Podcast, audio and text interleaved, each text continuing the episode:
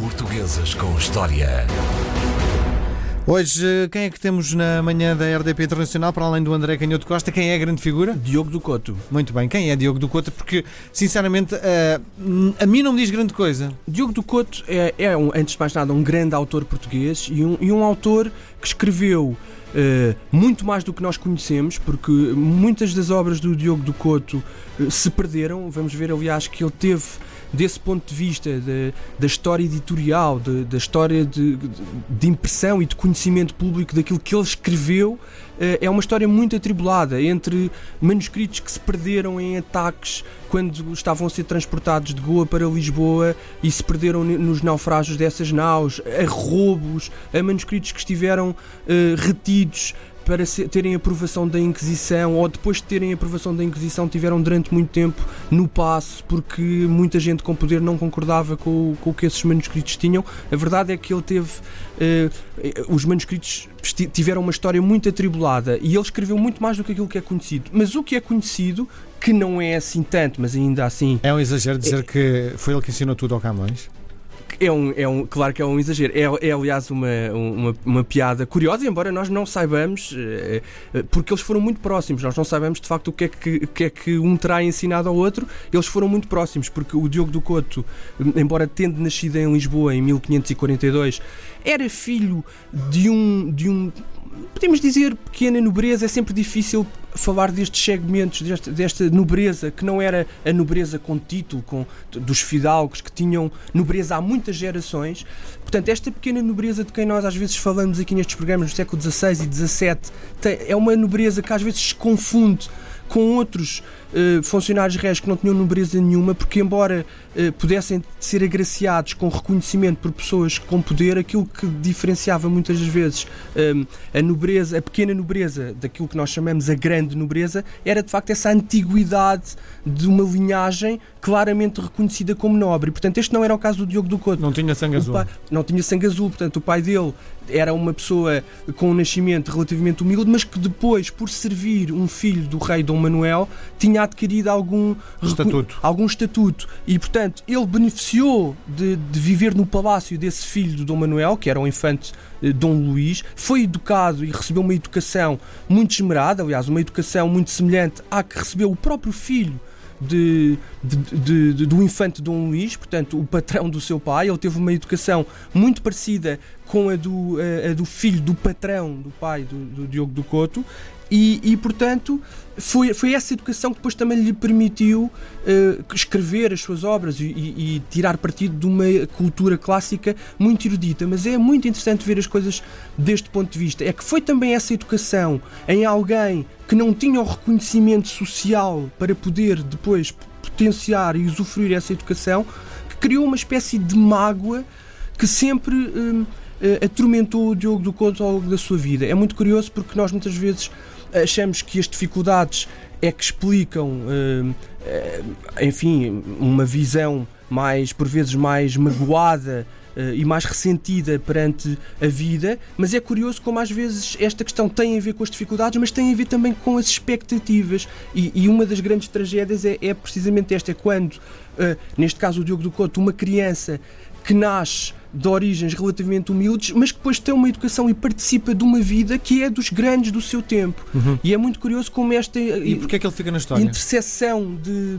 de planos criou essa mágoa. Ele fica na história porque, porque escreve de facto essa obra fascinante, uh, O Soldado Prático, depois da sua experiência na Índia. Ele, depois desta educação, que, que estivemos a falar no, no, no palácio de, do, do, do infante Dom Luís, ele vai para a Índia muito novo porque morre o infante Dom Luís e morre o seu pai. Portanto, morrem as duas pessoas que tinham mais permitido, sim. mais importantes e que tinham permitido essa educação. Vai com 17 anos para, para a Índia. E como muitos uh, portugueses, vai com 17 anos e vai para a guerra, vai participar naquilo que eram as, as operações de guerra de que os vice-reis vice uh, um, comandavam na Índia, naquele conjunto de fortalezas uh, no Índico, que permitiam aos portugueses ter algum rendimento, porque não era tanto uma exploração da terra, como falámos há pouco, era sobretudo gerir portos eh, portos e pequenas cidades comerciais onde havia fortaleza e gerir depois e tirar partido do tráfego comercial entre essas fortalezas, obrigando os comerciantes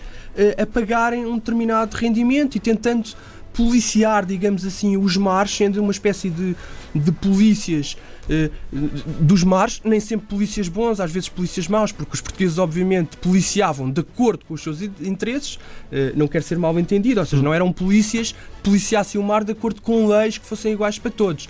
Eles, os portugueses policiavam o mar, tirando, obviamente, partido e impondo a violência de acordo com os seus interesses comerciais. E o Diogo do Couto, durante estes eh, 10 anos, de 1559 a 1569, aprende Uh, tudo aquilo que é possível aprender com uh, a vida daquele tempo, a vida muitas vezes violenta, muitas vezes uh, um, tendo que lidar com a ausência de lei ou de respeito por, por pela vida humana ou por princípios uh, legais que, que, permitissem defender o, direito privado, enfim, tudo aquilo que são coisas para nós hoje familiares, mas que são coisas da modernidade, dos últimos 200 anos no máximo, às vezes dos últimos 100 anos, dos últimos 50 anos, isto não existia. Portanto, o, Diogo do Couto vai ter que uh, aprender todas as dificuldades que era manter o mínimo, tentar manter o mínimo de dignidade de, uma, de um pequeno reino uh, europeu, Portugal, num espaço que tinha, obviamente, civilizações muito antigas e que tinham os seus interesses e que, embora de vez em quando se aliassem com os portugueses, estavam sempre a tentar ao mesmo tempo expulsar os portugueses dali. Isso criava um ambiente de tal forma adverso que suscitou esta reflexão do Diogo do Couto, que vai dar origem ao soldado prático. Uhum. No fundo, são dois manuscritos. Tu perguntavas porque é que tinha ficado na história, e é porque, e agora entramos se calhar naquela parte que a mim me fascina particularmente, que é o lado do escritor, e porque é que alguns escritores se distinguem e outros não.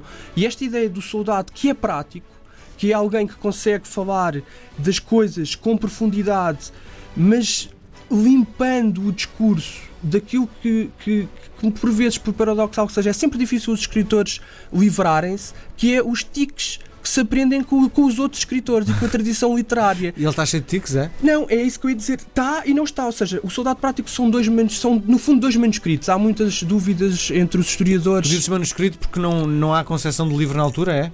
Há concepção de livro, mas ele, ele tinha menos do que agora. Agora, muitas vezes, entre o manuscrito e a impressão, às vezes quase não se passa tempo nenhum. Aliás, nós até nos podemos eh, rir um pouco, porque às vezes eh, o tempo é tão curto que não conseguimos distinguir entre um manuscrito cheio de erros e confuso e ainda não revisto de um livro impresso.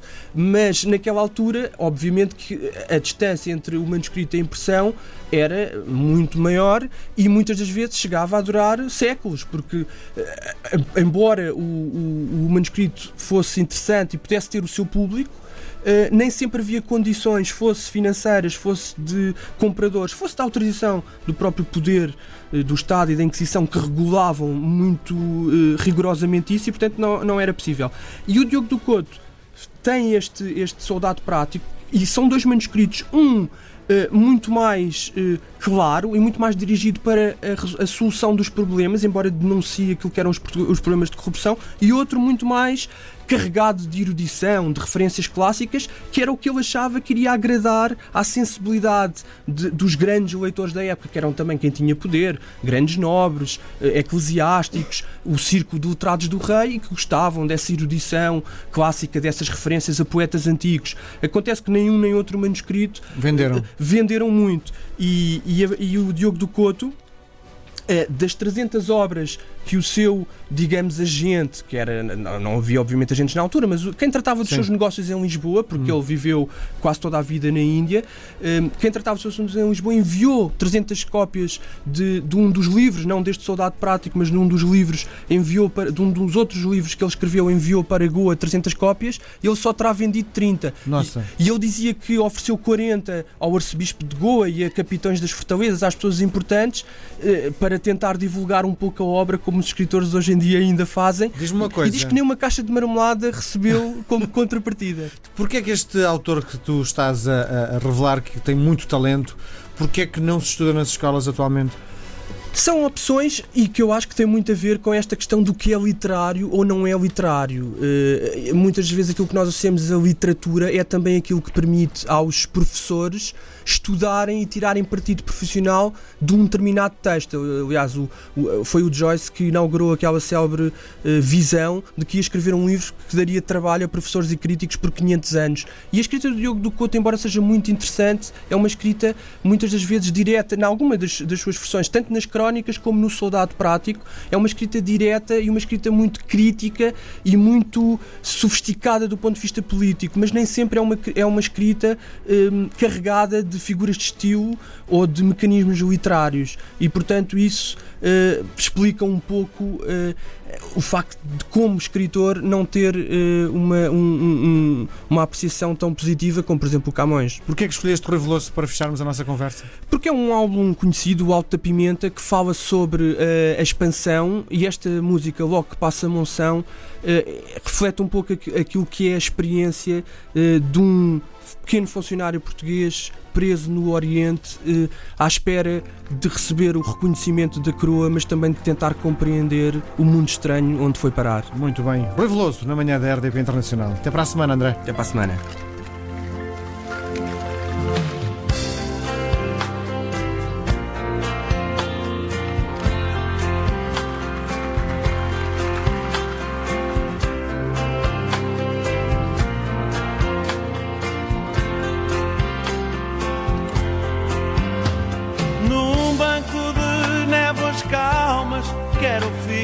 Enterrado num casebre de bambu, na minha esteira deitado, a fumar um narguilé até que passe a moção. Enquanto a chuva derrama a sua triste canção. Sei que tenho de partir logo que suba a maré. Mas até ela subir, volta a encher o narguilé.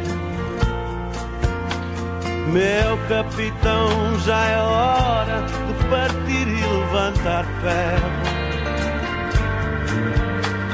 Não me quero ir embora diga que foi ao meu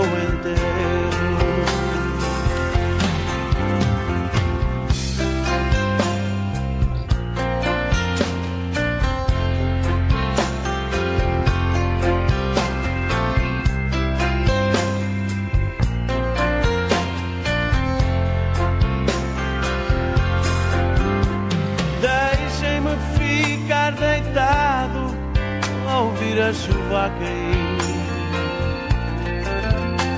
que ainda estou acordado, só tenho a alma a dormir, como a folha de bambu a deslizar na rua.